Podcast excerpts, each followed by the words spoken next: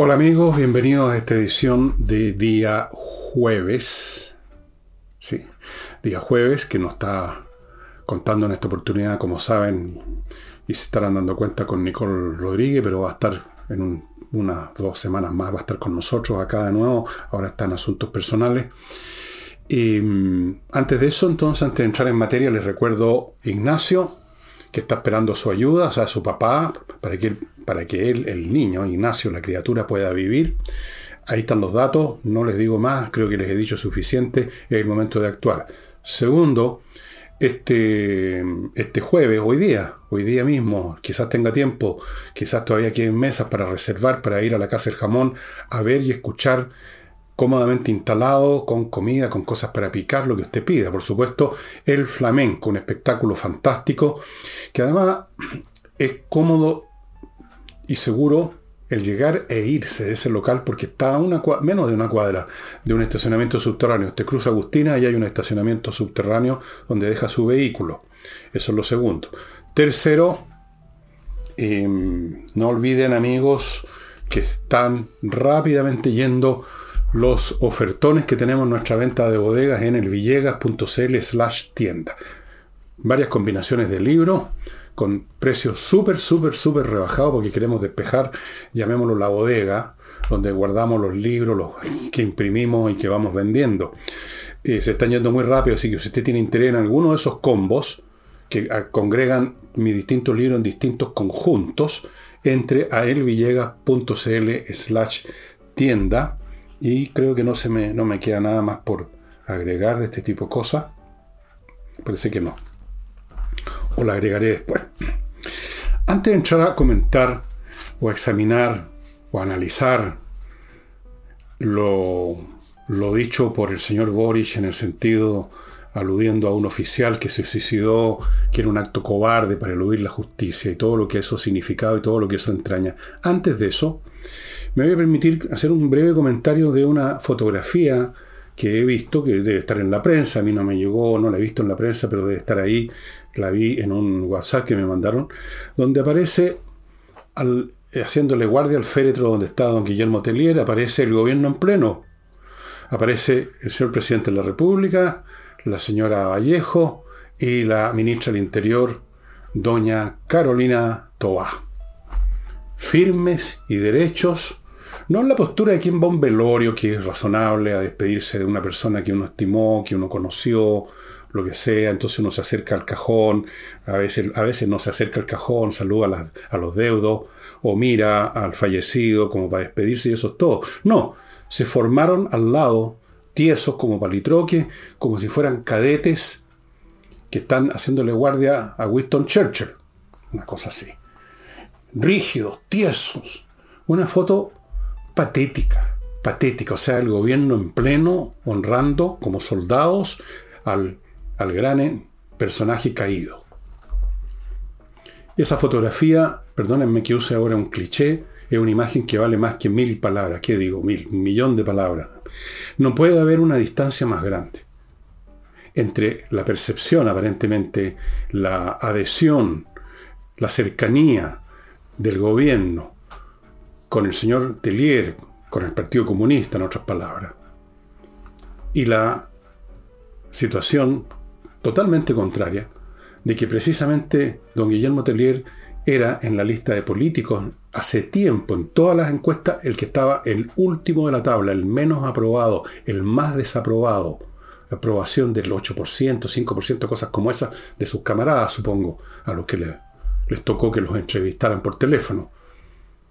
He ahí la distancia que hay.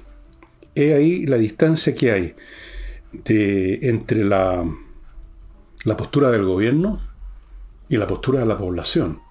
O sea, no puedo imaginarme una manera más gráfica de ilustrar la distancia que hay entre el sentimiento de quienes nos gobiernan o nos desgobiernan y la población, estimados amigos. Realmente muy impresionante. Y dicho sea de paso, alguien me mandó una fotografía que tomaron con acercamiento de uno de los dolientes que estaba ahí, la señora Carmen Herz, comunista, y la foto de acercamiento consistió en que se viera claramente que doña Carmen Hearst estaba usando una costosísima cartera Louis Vuitton, que entiendo que son de lo más que hay. O sea, serán anticapitalistas, pero en fin, ¿qué, se le va a hacer? Así es que ahí estaban, tieso como un palo, sin corbata, eso. ¿eh? Podía haberse puesto siquiera un pañuelo rojo al estilo de, la, de las juventudes comunistas, de los pioneros rojos. No, nada.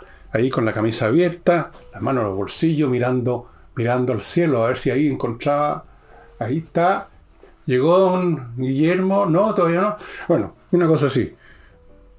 Una foto que ilustra esta distancia entre el sentir de la mayor parte de la población y el sentir de los gobernantes, por un lado. Y por otro, yo la encontré una foto un poquitito ridícula, un poquito patética. O sea, hacerle guardia así como, como, si, hubiera, como si estuvieran al lado del ataúd con un gran general caído en batalla, o un personaje como Churchill, así firme, como soldadito, un soldadito de plomo patético. Pero en fin, podemos considerarlo parte de las anécdotas que nos ofrece de vez en cuando, incluso en velorio, para divertirnos el gobierno. Y ahora vamos a, la declaración de Boric. En su apología, en su discurso fúnebre o como sea que se llame, el señor Boric ensalzó a don Guillermo Tellier, que había muerto honrosamente, qué sé yo, en el hospital o donde sea, y lo comparó con aquellos cobardes que se suicidan para evitar la justicia en una clara alusión a un oficial de ejército retirado, de 86 años de edad, que se suicidó en el momento que lo iba a buscar la policía para llevarlo detenido y a llevarlo a la cárcel, porque estaba condenado a 25 años. Naturalmente el hombre entendió que iba a morir en la cárcel, salvo que viviera otros 25 años y a los ciento no sé cuántos años podría salir libre. Entonces se suicidó para evitarse todo eso. Y a eso lo calificó de cobarde.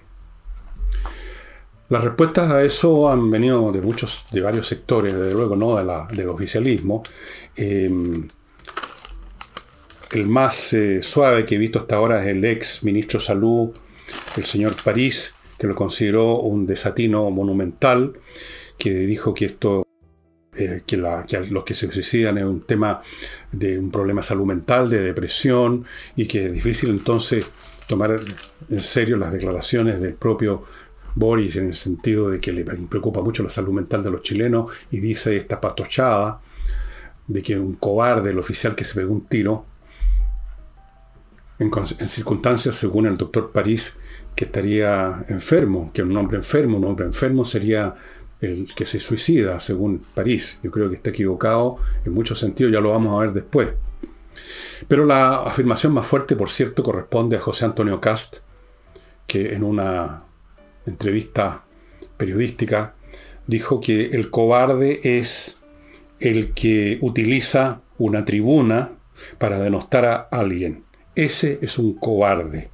Y para que no queda, que para que quede claro, siguió diciendo que la misma cobardía había mostrado Boric cuando se rió de Jaime Guzmán al estar usando una polera donde aparecía el rostro de Jaime Guzmán acribillado a balazos. Que eso también era una cobardía.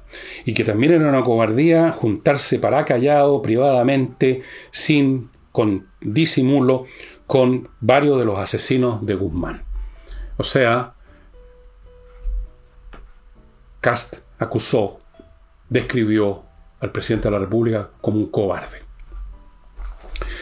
Bueno, vamos a examinar esto un poquito. Vamos a examinar.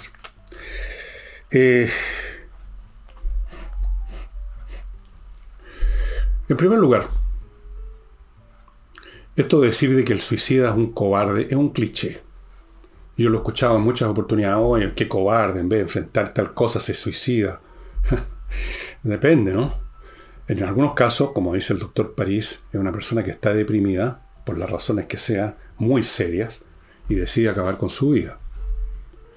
En otros casos, y esto es una cosa que la estudié cuando estaba en la universidad, eh, existen suicidios que no tienen nada que ver con la depresión o los sentimientos personales del suicida, sino que son, están determinados por otras circunstancias. Se habla, por ejemplo, del suicidio filantrópico. El caso más claro de eso El suicidio por otros, en otras palabras, filantrópico, es cuando los pilotos japoneses llevaron acciones de kamikaze contra la flota norteamericana, no porque estuvieran deprimidos, sino que pensaban que era una manera de demorar o detener a los aliados, a los norteamericanos, y estaban dispuestos a acabar con su vida, porque evidentemente que el kamikaze estrellaba su avión cargado de explosivos y moría, evidentemente. Eso no es un suicidio por depresión ni es un suicidio de cobarde. Hay otros que se suicidan, como este señor oficial, porque no tiene sentido pasar los pocos años que le queden de vida en una cárcel. No, es racional. Yo creo que los familiares de este señor, creo que de apellido Chacón, eh, yo creo que lo deben pensar, que lo deben estar pensando que su abuelo o su, su papá o lo que sea eh, se mató porque era lo más racional dada las circunstancias en que estaba una persona de 86 años que lo van a llevar a la cárcel por 25 años, o sea, no por 25, por los pocos que le queden de vida. No, eso no es por cobardía, es prácticamente una decisión racional. Podríamos agregar las personas que en la antigua Roma se suicidaban porque sabían que el emperador los iba a torturar y matar en forma humillante y les iba a quitar todas sus propiedades a su familia, y entonces decidían suicidarse para evitar eso. Otros porque estaban repletos de enfermedad o estaban aburridos de la vida, tampoco es cobardía. Yo le preguntaría al señor Boric si acaso se acordó a propósito de esto del suicidio de Salvador Allende a quien él pretende copiar una copia patética, ¿no? Una copia ridícula, una copia que no se merece Salvador Allende. Salvador Allende no se suicidó porque estuviera deprimido, no se suicidó por cobarde. No, se suicidó por razones políticas. Se suicidó porque no quiso pasar porque lo que él previó sería la humillación de ser detenido, ser llevado esposado a una cárcel, ser, eh, ser, vejado, qué sé yo, lo que, todo lo que imaginó, lo que pensó, lo que previó y prefirió dispararse. Eso no es cobardía. ¿Se le olvidó Salvador Allende, señor Boric? ¿Era cobarde Salvador Allende? Yo le digo a señor Boris, si se atrevería en su vida a hacer lo que hizo Allende, si se atrevería a ponerse en la sien una pistola de agua. Yo le digo al señor Boris que hay que ser valiente para eso. Hay que ser valiente para ponerse un arma en la cabeza y apretar el gatillo. No cobarde. No cobarde. Ahora, si usted es o no es cobarde, no tengo idea. No, no ha llegado ninguna, que yo sepa, coyuntura en que usted tenga que demostrar si tiene coraje o no lo tiene. Pero sí está claro que es un descriteriado y un desatinado por decir una cosa como esa, que es un insulto, por último, a los familiares del oficial que se mató, a los familiares de todas las personas que se han suicidado. Y estoy recordando a otra persona muy importante y muy querida en los medios de comunicación que no hace mucho se suicidó por razones también de que la vida para él ya no tenía sentido dadas sus circunstancias. Es una decisión, fíjese, racional, no de cobarde. Se le olvidó todo eso. Yo espero que nunca el presidente de la República actual, por el momento. Tenga que llegar a una coyuntura en su vida en que tenga que pensar seriamente en la posibilidad de tomar un arma de fuego y dispararse. Espero que no. No, tengo nada personal en ese sentido contra Boris ni contra ninguna persona. Pero llegar y disparar eso de que es un cobarde el que se dispara para eludir la justicia. Si no eludió la justicia. La justicia lo estaba acosando hacía rato este hombre. No voy a decir si con o sin razón. Eso se lo dejo a los tratadistas. Entiendo que se, le imputó el asesinato de, de Víctor Jara. Puede ser. Pero en todo caso, el hombre tomó una decisión que no es de cobarde. No es de cobarde, señor Boric. No llegue y dispare frases tan tontas. Si usted es el presidente de la República. Y no se saque esas fotografías al lado de un cajón. No manifieste tan claramente que usted parece ser un instrumento del Partido Comunista. Trate de disimular un poco. Menos mal que no se puso el pañuelo rojo en el cuello. Bueno, eh, realmente ya cada vez que abre la boca el señor Boric, como ocurre con otro funcionario, con todo del gobierno, mete las patas, pero ahora ya fue, digamos, batió todos los batió sus propios récords. Batió todos sus, los récords. O sea, ¿Para qué les cuento cuál es en este momento la reacción que yo conozco en el mundo de eso que llaman la familia militar? ¿Para qué les cuento? No se trata aquí de defender, de ensalzar, de sacralizar a este oficial que se pegó un tiro, sino que se trata de otras cosas, de otras cosas. Y nunca ha sido un hombre, el señor Boris y su gente y todo el mundo que lo rodea, nunca ha sido muy queridos por ese mundo, por esa familia, y ni siquiera respetados, la verdad. Aunque lo disimulen, porque tienen una cosa que los civiles no tienen, disciplina y modales. Y por una cuestión disciplinaria y protocolar, disimulan sus sentimientos o los ocultan o se los guardan, digamos mejor. Con esto del, poco aprecio, del poco respeto por la persona, aunque no por el cargo, se ha pasado a otro nivel, señor Boric. Creo que ustedes, ustedes mismos, se están, a propósito de funerales, metiendo en un agujero muy profundo, políticamente hablando. Hay que tener cuidado cuando se habla, hay que tener un poco de tino, pero no lo tiene, no lo tiene, no lo tiene ninguno todo ese sector. O si hay algunos, son más bien los del círculo esos que se llaman socialistas democráticos, que están en una segunda órbita alrededor del gobierno, un poquito más alejado, con gente un poquito más experimentada, un poquito menos, un poquito más inteligente, pero que, claro, están atrapados en sus propios compromisos políticos, en sus propios proyectos oscuros, vagos, ambiguos y perdedores, pero son los de ellos y se quedan callados. Pero yo le puedo decir, si me preguntan, porque tengo gente en esos sectores que me cuentan, que los comentarios que ha suscitado en esa segunda órbita el llamado socialismo democrático, y en algunos de, la órbita interna, ese comentario no lo voy a repetir. Y ahora amigos,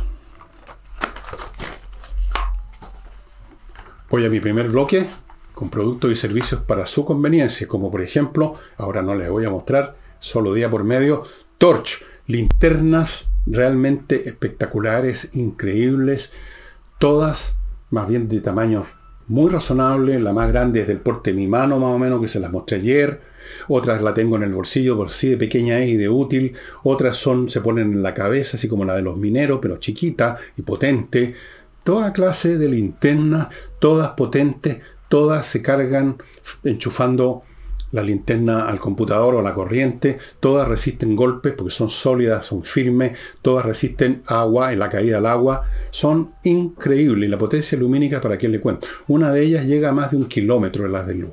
Las otras no tanto, pero aquí quiere usted un kilómetro. Son súper potentes. Torch. Continúo con autogol.cl, la empresa que va a su casa a dejar como nueva la carrocería de su auto ante sus propios ojos, señora, señor, y esto en 24 horas.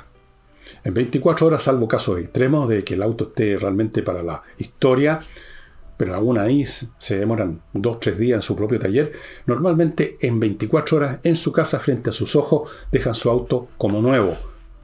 Autowolf.cl, contáctelos ahí. Continúo con mi climo que tiene un montón de interesantes ofertas y beneficios para usted que puede conocer entrando al sitio de ellos, miclimo.com. Recuerde la que se viene este verano.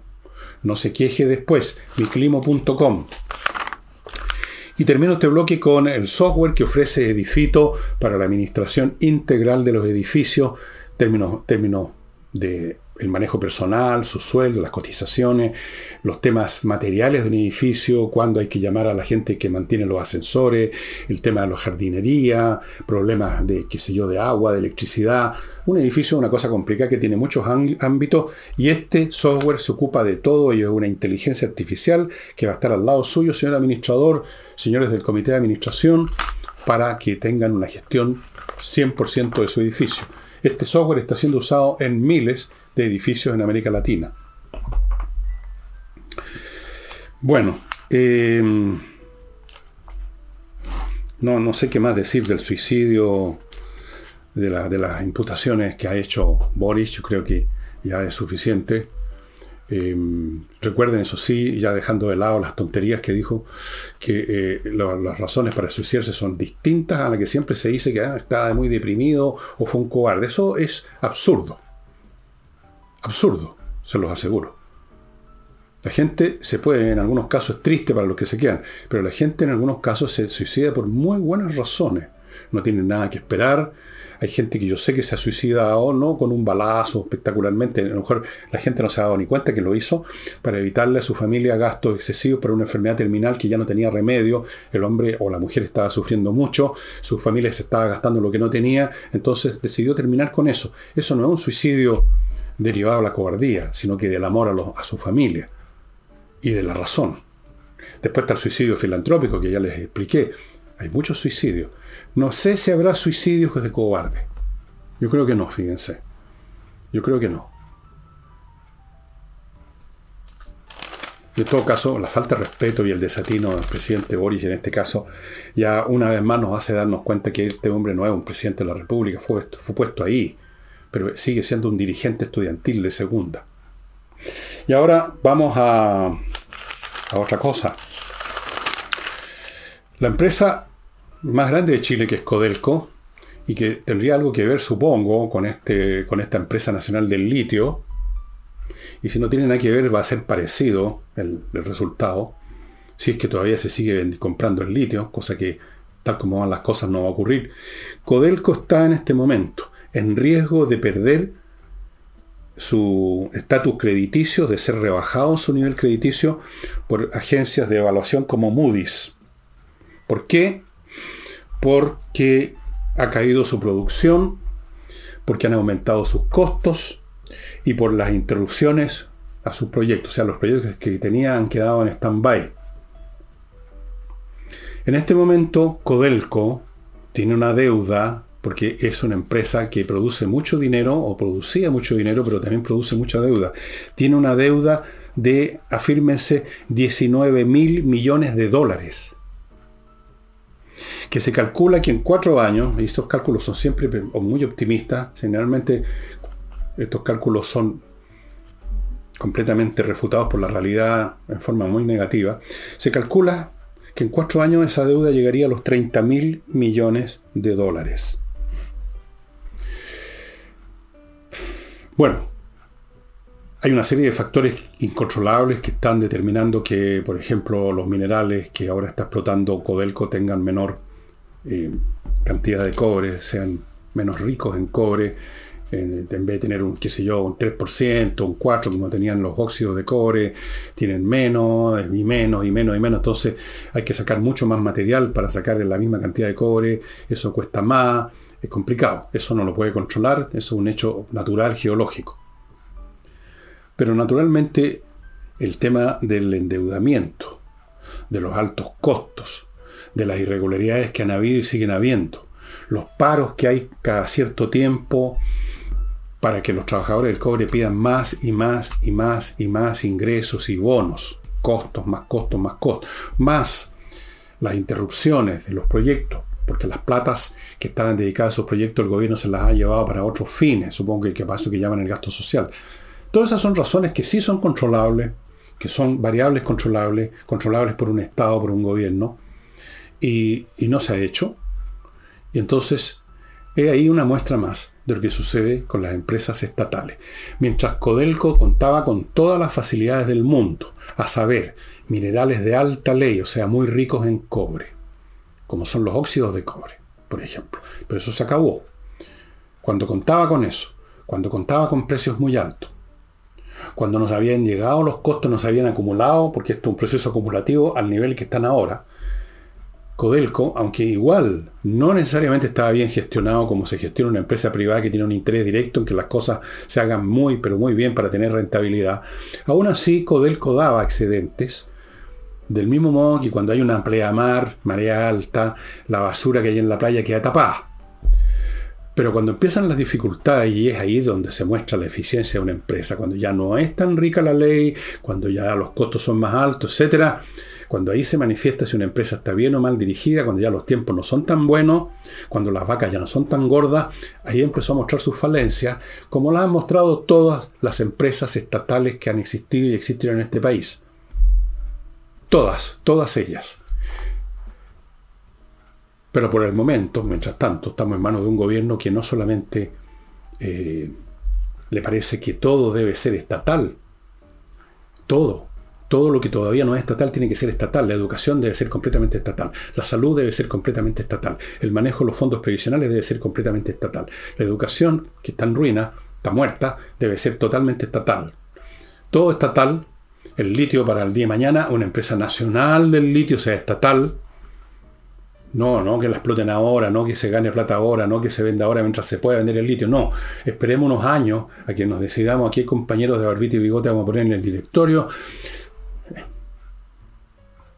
es el gobierno que tenemos. Y aquí tenemos a Codelco.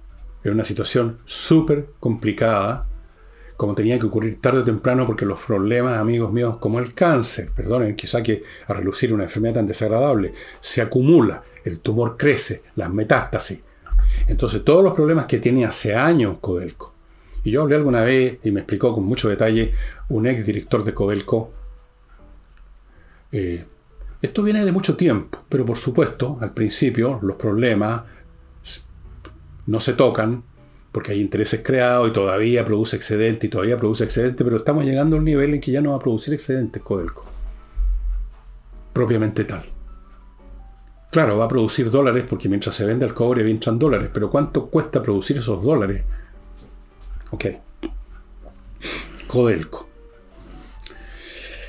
Mientras tanto, Yendo ahora a una política más concreta, me gustaría contarles lo que ha declarado el senador socialista Juan Luis Castro respecto al tema de la salud.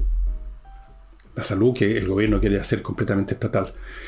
Está molesto el señor Castro y está molesta la Comisión de Salud que él preside porque nadie del gobierno, ni el señor Marcel, el, enamorado Marcel, ni la gran directora de presupuesto la mejor de todos los tiempos, según Marcel, la señora Martínez, se ha hecho presente en la Comisión de Salud para explicarle cómo es posible que las clínicas privadas que han atendido peticiones de atención que les ha hecho FONASA, se le debe a estas clínicas, afírmense, 382 mil millones de pesos, mientras a las ISAPRES, que también las quieren liquidar, se les debe 500 mil millones de pesos.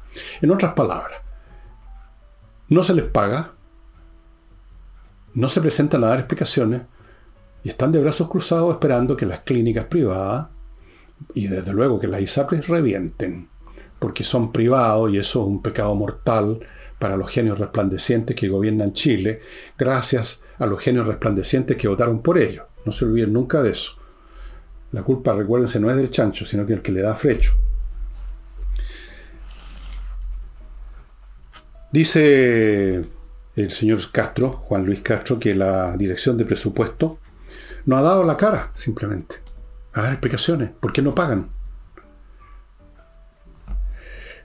La comisión deplora además, dijo, la ausencia del señor Marcel. O sea, todos se han hecho, voy a perdonen el, el chilenismo, los huevones.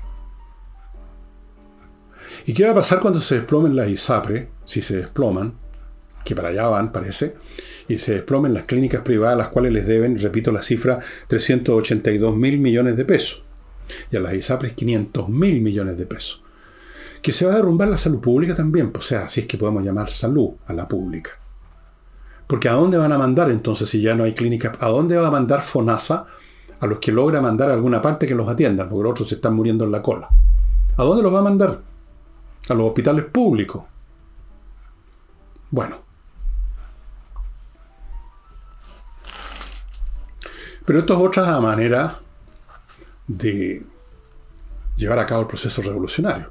Lo que no logran directamente con una constitución revolucionaria, con leyes revolucionarias, lo logran cruzándose de brazos y dejando que las instituciones que han funcionado a lo largo de años se derrumben.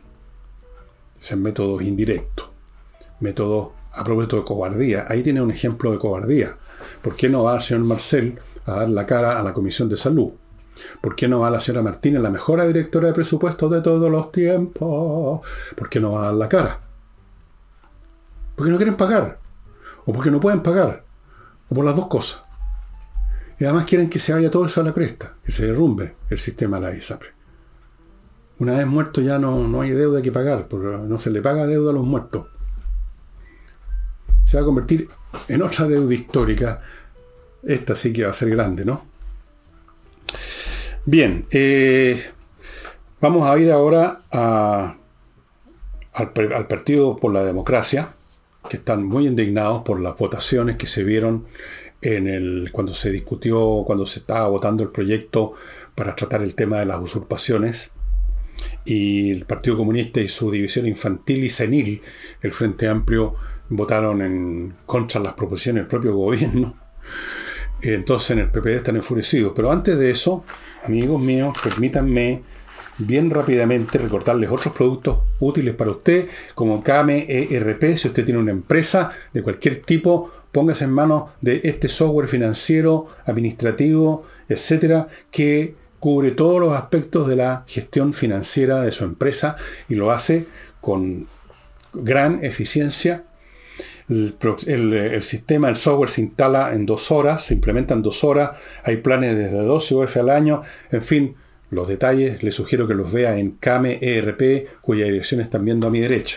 Continúo con kmmillas.cl donde compran las millas acumuladas en sus vuelos que usted no va a usar y que en cualquier momento se evaporan. Vaya a kmmillas.cl y véndalas a buen precio. Compreoro.com, otra posibilidad de hacer un buen negocio es tener una póliza de seguro que resiste todas las contingencias aquí por haber, que es tener lingotes de oro y o de plata que usted puede comprar en compreoro.com. Estos lingotes tienen una pureza casi del 100% certificado por la Universidad Católica y recuerde, el oro y la plata son valores intrínsecos, no son un papel, no son un título, son valores en sí mismos y por lo tanto usted los va a poder vender cualquiera que sean las circunstancias si lo necesita. Compreoro.com y termino este bloque con Salinas y Ojeda, un buffet de abogados especialistas en temas civiles, que son la mayoría como especialistas tienen una alta tasa de éxito, así que si usted tiene un problema de ese tipo, civil, póngase en manos de ellos. salinasyojeda.cl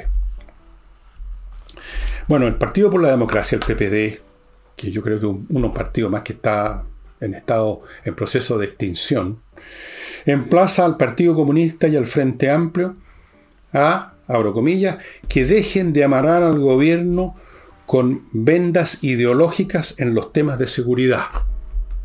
Vendas ideológicas. Y agregaron que en esta materia, y yo, más bien diría que están refiriéndose a todas las materias, hay, aquí textual mi cita, hay un divorcio absoluto entre las dos almas. O sea, el alma de ellos, de los socialdemócratas, y el alma de los revolucionarios que no son tan demócratas. Esto de las dos almas lo hemos conversado acá con Nicole varias veces y hemos llegado a la conclusión de que en realidad no hay dos almas. Yo alguna vez dije lo que hay aquí son quizás dos temperamentos, dos maneras de enfrentar la realización de lo mismo. En el fondo, socialdemócratas o social, socialistas democráticos o comunistas, todos más o menos tienen ideas bastante similares en cuanto a que desean derribar el modelo neoliberal y sustituirlo no sé por qué diablo. Solo que tienen distintas maneras de enfocarlo, de pretenderlo, en sus tácticas. Son dos temperamentos, no son dos almas distintas en primer lugar. Así que yo diría que aquí hay un divorcio absoluto entre dos temperamentos. Y en cualquier caso es un divorcio que no se puede ejecutar el, socialismo llamado democrático, o sea, el Partido Socialista y el PPD, no se pueden divorciar del gobierno porque no tienen otro referente, no tienen una proposición, no tienen una agenda propia, no tienen algo que ofrecerle al público que sea distinto a lo que ofreció este gobierno, a la agenda de este gobierno. Dependen para su existencia lo quieran reconocer o no, no lo van a reconocer del gobierno. Desde luego ahí obtienen cargos, no solamente los cargos vistosos que usted conoce, la señora Toa, el señor X, Y, Z, sino que muchos otros funcionarios, muchísimos que están en cargos del Estado. Recuerden ustedes que este gobierno ha contratado cerca de 100.000 personas más al Estado. De entre ellos hay muchísimas personas que vienen de este llamado socialismo democrático. Además, ideológicamente, digamos, si se separan, si se divorcian del, otro socialismo, de la otra alma, como ellos llaman, ¿en qué quedan? En la nada. No son nada. Cero. Ahora son parte del gobierno, aunque sea no tan íntimamente como el PC, que es el que gobierna. Bueno, se murió el presidente, don Guillermo Tellier. No sé quién va a estar a cargo ahora, no me acuerdo cómo se llama, creo que Carmona, el apellido del nuevo secretario general, eh, asumió la banda presidencial. Eh, así que no va a haber tal divorcio. Estas son una más de las muchas pataletas que se ven en este sector. Pero que no dejan de tener efecto en las votaciones en el Congreso. Eso sí, eso sí. No se separan, pero fastidian. No se separan del gobierno, pero lo puncetean, lo alfileterean. Y en algunas votaciones lo se suman de una forma u otra a la oposición. Así que por ese lado, este divorcio, si bien no es un divorcio, es como una pareja que no se puede divorciar, pero que se agarra a, las patas y los combos todos los días. Esa es más o menos la situación que vive esta parejita.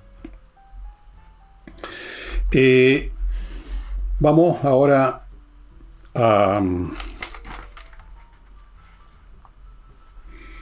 a propósito de los políticos. Un grupo de diputados oficialistas, que no quise darme la molestia de anotarlos, están proponiendo un proyecto para hacer, fíjense ustedes, esto sí que es otra muestra de lo que son, obligatorio el pago de aguinaldo de 18 de septiembre a las empresas. O sea, obligatorio lo que es técnicamente, puramente, químicamente hablando, un regalo. Un aguinaldo es un regalo. No importa que se le da a muchas personas, que quizás se da sin gana, que sea lo menos posible, eh, eso tiene que ver con los temperamentos que en una empresa existan, el grado de generosidad o tacañería que exista, pero es un regalo, algo que se da contra nada, algo que no está en el contrato. Entonces eso les parece mal a estos diputados. Los regalos tienen que ser obligatorios. Las empresas tienen que dar obligatoriamente un aguinaldo. Ahí está este regulatorio, autoritario, que se manifiesta en todo, incluyendo en este proyecto, que no sé si va a tener, eh, va a tener eh, luz verde en el Congreso, yo creo que no. Pero como por otro lado, en una de esas sí, porque es un proyecto populista, que cuesta aparecer ante el público ingenuo, como de costumbre, diciendo, miren, nosotros vamos a hacerle un favor, vamos a obligar a las empresas que les paguen un aguinaldo. ¿Cómo calificar a las personas que proponen este tipo de cosas? Bueno, como hemos calificado a las personas que han propuesto tantos proyectos demagógicos como este, que no tienen ningún sustento en la lógica, en la razón, en la justicia y en la economía. Porque no es justo obligar a hacer un regalo. Y a veces quizás no es posible.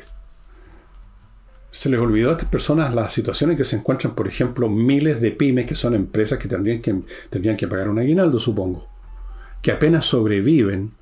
El comercio, por ejemplo. Ayer les di, me parece, datos respecto a la cantidad de locales comerciales que han cerrado en el centro Santiago, 800, y otros tantos más están a punto de fallecer también.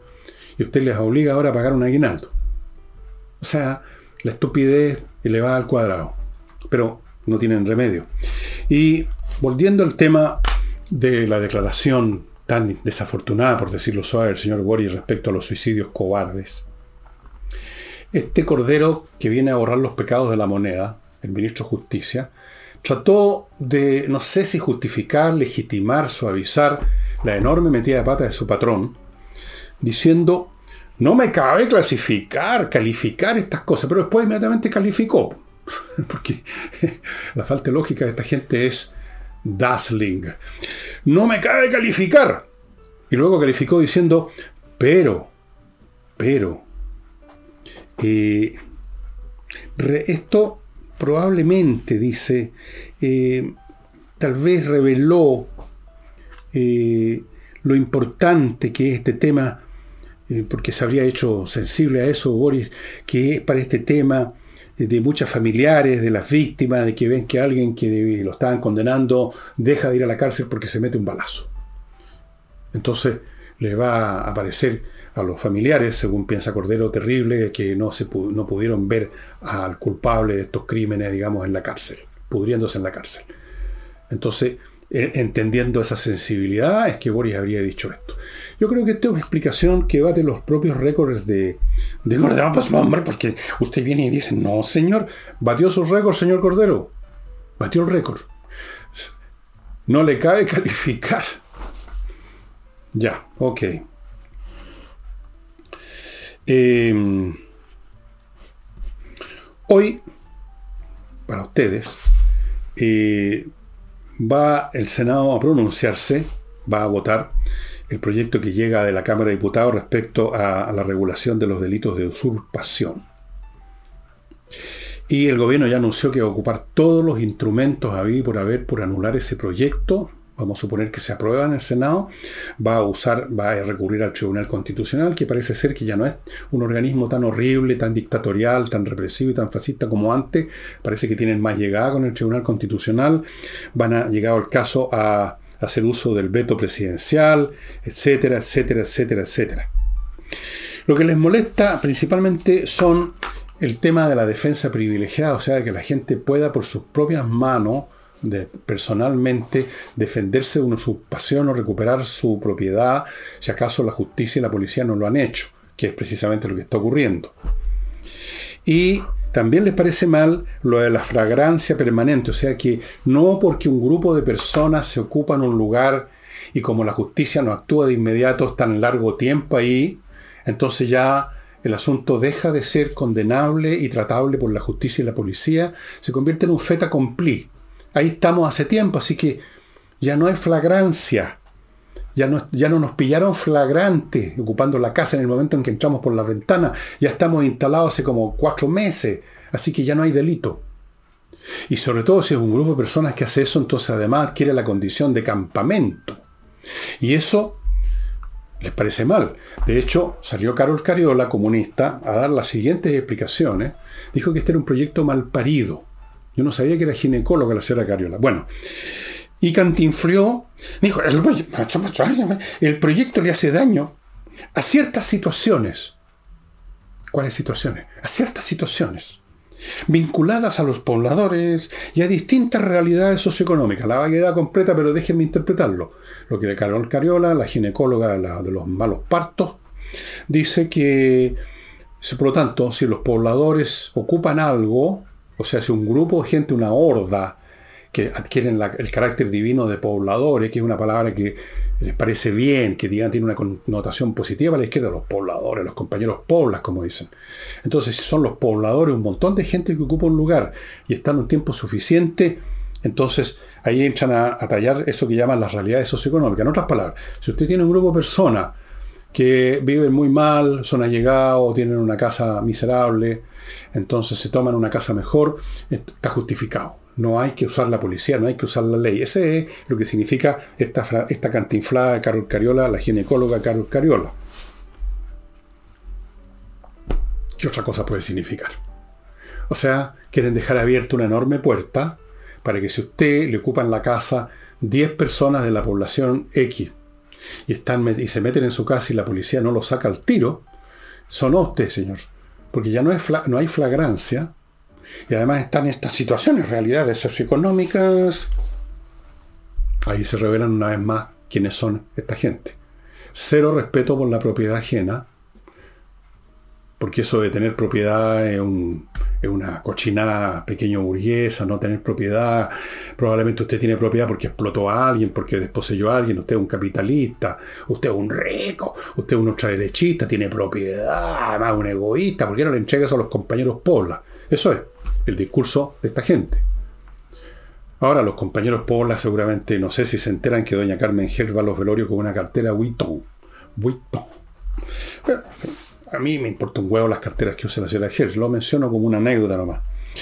Y una pésima noticia, pero que es esperable, el desempleo en el país llegó al 8,8% según el INE, vamos a suponer que son cifras reales y no un poquitito arregladas, editadas, y en la región metropolitana se eleva al 9,3%, pero Marcel encontró algo bueno que decir sobre esto. Para eso le pagan.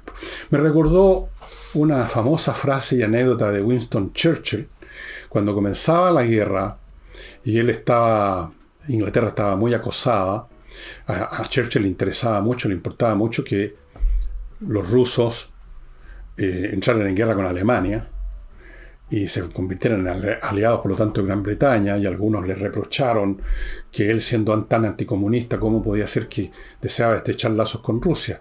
Y entonces Churchill dijo, si acaso el diablo se aliara con nosotros, yo intentaría encontrar algo bueno que decir del diablo. Bueno, Marcel hizo un esfuerzo por encontrar algo bueno que decir de esta tasa de desempleo, que probablemente es mayor de lo que está diciendo el Instituto Nacional de Estadística. Entonces dijo que en esta cifra hay más luces que sombras. Hay más luces que sombras, sombras, porque usted viene, ¿no? Esto oscurito, pero no, señor, agarra una linternita de estas del señor Villegas, una torcha, o prende la luz, clic, y hay luz, más luz, más luces que sombras. ¿Por qué no le va a decir eso a los que no han encontrado pega? A los que están meses buscando pega y no hay pega, a los que acaban de perder la pega, a los que están agotando las reservas miserables que tenían, a los que ya agotaron los fondos de pensiones porque los retiraron hace tiempo, con una pésima decisión, pero en fin, ya están sin nada. ¿Por qué no les va a decir, ay, hombre, no se preocupe, está desempleado, no tiene que comer, pero hay más luces que sombras? En fin, amigos, permitidme ahora. Fastmark, embarque aéreo y marítimo, transporte de mercadería a nivel internacional desde Estados Unidos a Chile, servicio courier, todo. Container en barco, cajitas minúsculas en un avión, lo que sea que usted como empresa o persona quiera traer de Estados Unidos a Chile, póngase en manos de Fastmark Fastmark.cl, una empresa chilena que entrega este servicio en las mejores condiciones. Continúo con Patricia Stoker y compañía, patriciostocker.com, un grupo de profesionales que se encargan de hacer algo que mucha gente olvida hacer y que es muy importante, registrar su marca, el nombre que le puso a su empresa, a su actividad, registrar su marca y luego renovarla cuando hay que hacerlo, conservarla, defenderla, etcétera, en Chile y en el extranjero patriciastocker.com. Continúo con Villa Flores, una florería que le ofrece algo que nadie más puede. Más de 400 arreglos florales preciosos para que usted escoja el que le parece más conveniente para aquel evento que, que va a llevar unas florcitas.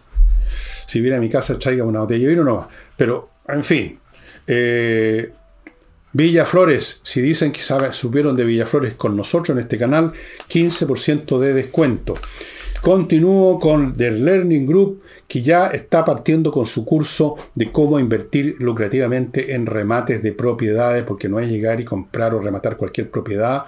Este es otro de los muchos cursos que ha estado dando, que dio y que va a dar. Vienen nuevos cursos. El Learning Group, yo le sugiero que entre al sitio de ellos. Y si no le interesa el tema del remate de propiedades, ya no puede entrar porque ya partió. Vienen otros cursos, averigüe. Son todos muy interesantes, dados por emprendedores exitosos.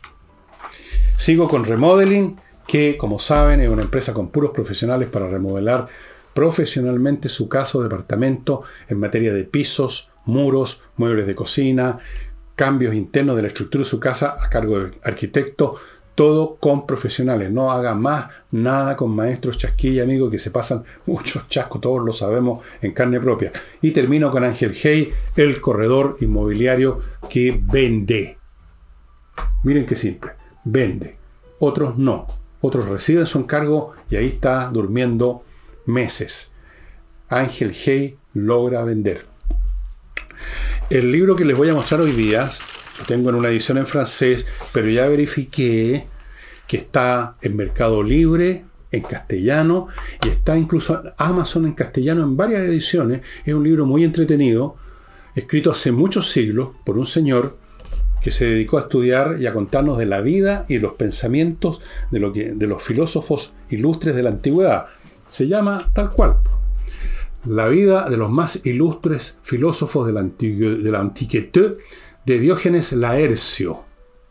Así se escribe en francés, en castellano es Laercio.